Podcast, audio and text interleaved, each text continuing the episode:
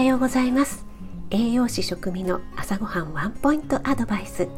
今日も聞いてくださってありがとうございます。朝ごはんメニューの食材を一つピックアップして栄養について短めにお話ししています。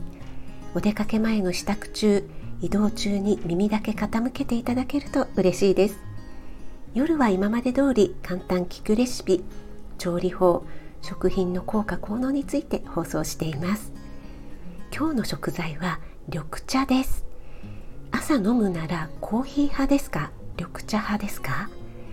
緑茶湯飲み1杯約 200ml としてエネルギーは4キロカロリー。タンパク質は微量。脂質はゼロです。緑茶に含まれるポリフェノールの一種のカテキンは殺菌抗菌作用があると言われていて虫歯や口臭予防も期待できるようですよ。